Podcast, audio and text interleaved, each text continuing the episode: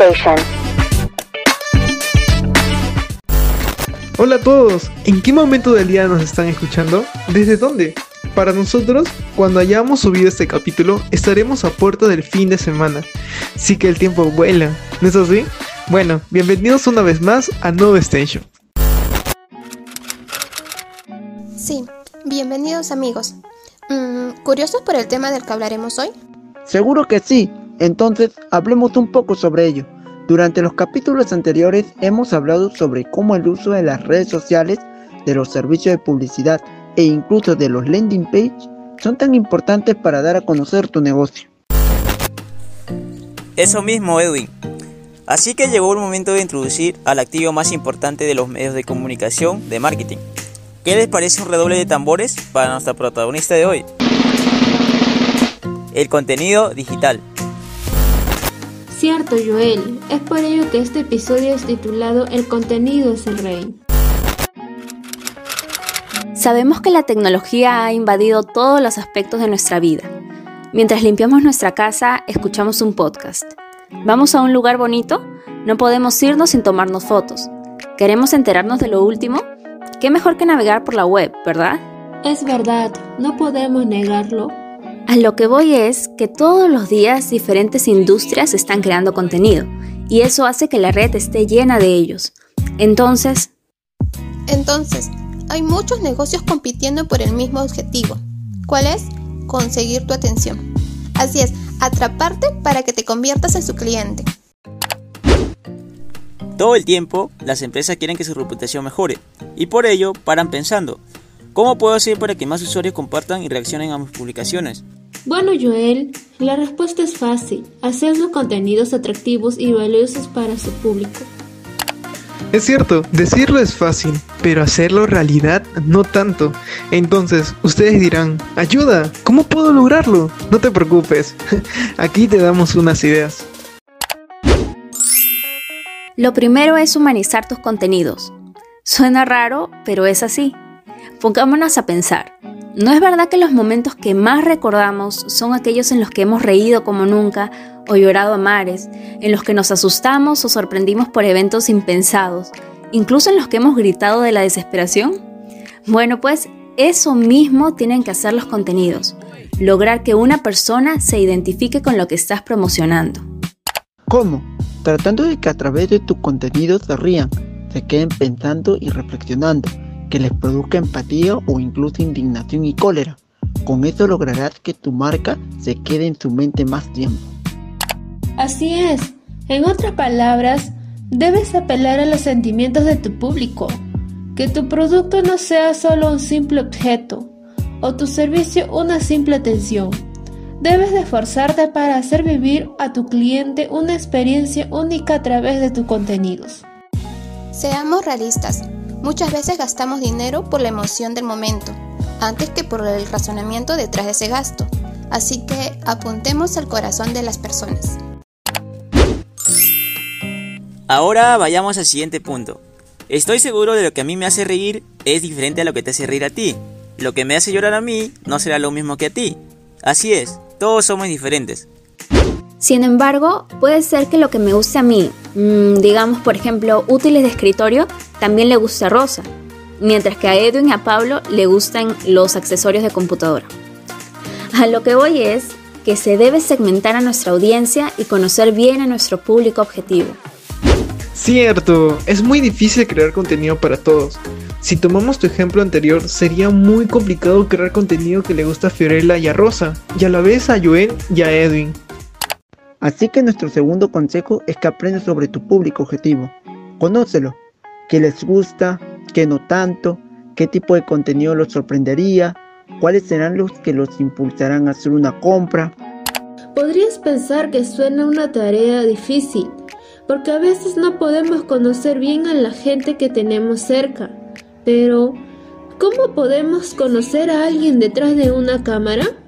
Bueno, no es tan difícil como parece si has demarcado tu audiencia, mujeres jóvenes, chicos gamers, madres que trabajan y atienden a su familia al mismo tiempo, aquellas que aman a las plantas o tal vez chicos que le gustan hacer deporte. Como ves, hay miles de formas de segmentarlos y por eso es indispensable que tú mismo conozcas tu marca. Tú mejor que nadie sabrá a quién le interesará. Aquí va otro tip. Como escuchamos, las personas quieren verte reflejadas en tus contenidos, así que empieza a difundir de qué manera tu producto o servicio puede ayudarlas. ¿Vendes productos para limpieza facial? Bueno, pues difunde sus beneficios y sus maravillosos resultados. Por otro lado, puede ser que ofrezcas un servicio. Se me ocurre que enseñes inglés.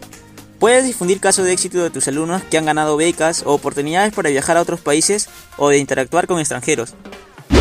Una buena promoción y un producto o servicio de calidad deben ser los mejores amigos. Solo de esa manera formarás una buena reputación y atraerás a más consumidores. Y antes de continuar, les tengo un dato. ¿Sabían que los cambios hechos últimamente en el algoritmo de Google ha causado que su motor de búsqueda le dé mayor importancia al contenido de las páginas para posicionarlas en su ranking? Así que si tienes una página web, tu contenido debe ser de calidad y actualizado de una manera regular. Ahora pasemos a la segunda parte. Cuando te mencionamos la palabra contenido, ¿qué se te viene a la mente? ¿Fotografías, música, videos? Así es, estamos acostumbrados a ver ese tipo de contenidos, pero este puede venir en muchos formatos más, como en artículos, infografías, animaciones, audios o tutoriales. En el caso de que tengas una página web, sí o sí debes de contar con un blog. Así podrás crear artículos que contesten a interrogantes de los usuarios o brinden soluciones a sus problemas. Otra gran herramienta es el correo electrónico. Usualmente los que recibimos son aburridos y en algunas ocasiones hasta molestosos. Así que trabaja en el diseño de tus boletines. Incluye novedades, infórmales de las mejoras implementadas en tu producto. Además, incluye cupones y ofertas. De esta manera, seguramente los usuarios esperarán ansiosos tus correos. Y no podemos dejar de hablar de los videos. Estos funcionan perfectamente tanto en las páginas web como en las redes sociales. Pero eso sí, úsalos sabiamente. A través de ellos puedes enseñar, mm, por ejemplo, cómo usar las libretas para bullet journals o cómo lograr cultivar cactus. Así es, será ese tu momento de ser creativo. Ahora que hablamos de ello, sí que los emprendedores le han sacado el jugo a esta herramienta. Ahora todo el tiempo hacen lives en Instagram o hacen historias en Facebook. Sí, es verdad. Ahora algunas de mis amigas se han vuelto famosas. Cada semana hacen videos en directo para enseñarles a sus clientes las nuevas prendas que les llegaron, cosméticos o las recetas de los postres que venden. Y puedo ver que realmente tienen mucha acogida. Así es, Fiorella. Ahora siguiendo, las fotografías son otro gran pilar de los contenidos.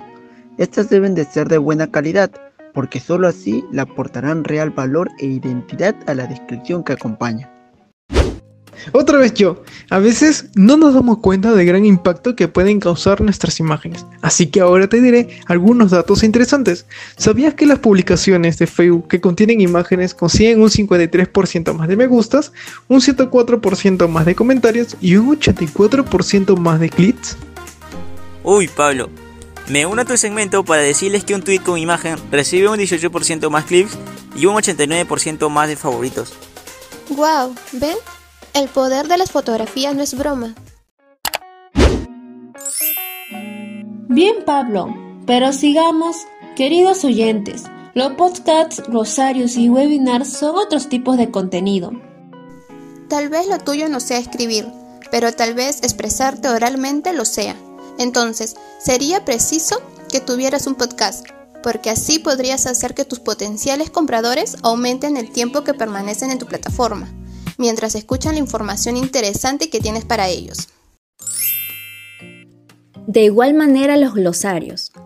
Podemos pensar que no tiene sentido o que son aburridos, pero hoy más que nunca el mundo cambia todos los días y todo el tiempo aparecen términos que solo los que se mantienen a la vanguardia conocen.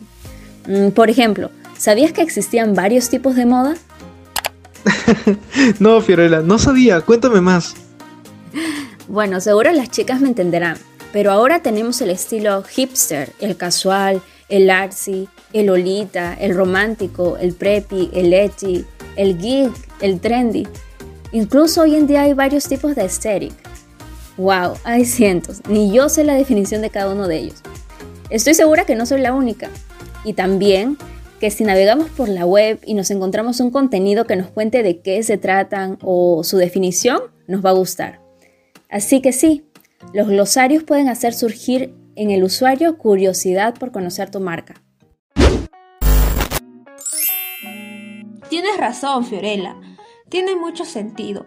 ¿Y qué me dices de los webinars? También se han vuelto muy populares en esta coyuntura y sin duda ayudarán al posicionamiento de tu página web, porque la gente interesada se quedará contigo para aprender algo nuevo. Como ven amigos, postear buenos contenidos es esencial para fidelizar a tus clientes. Y para sentir nuevamente el gran poder de los contenidos, les diré que ahora un 69% de especialistas de marketing están invirtiendo en una estrategia de marketing de contenidos, lo cual hace un 6% más comparado al 2016. ¡Wow! Me he quedado sin palabras. Espero que a todos les haya gustado este capítulo. A mí me pareció impactante descubrir toda esta información y me emociona haber compartido con ustedes. A mí también. Espero que puedan tomar estas ideas y mejorar los contenidos que postean en sus redes o en sus páginas web. Estoy seguro que si lo hacen, sus ventas mejorarán. Les envío las mejores vibras. Y bueno amigos, eso es todo por hoy. Cuídense mucho y nos vemos pronto, aquí en Nova Station. Nova Station.